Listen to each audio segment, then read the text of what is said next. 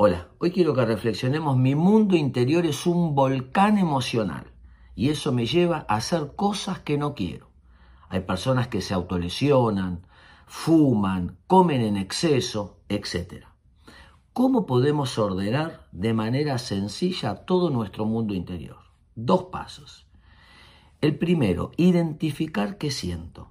Preguntarme, ¿qué estoy sintiendo en estos momentos? Cuando yo no identifico la emoción que me embarga, que está en mi interior, eso me lleva a actuarla.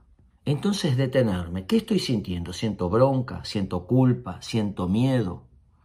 Esta emoción que estoy sintiendo, ¿por qué la estoy sintiendo? ¿Qué es lo que me está pasando?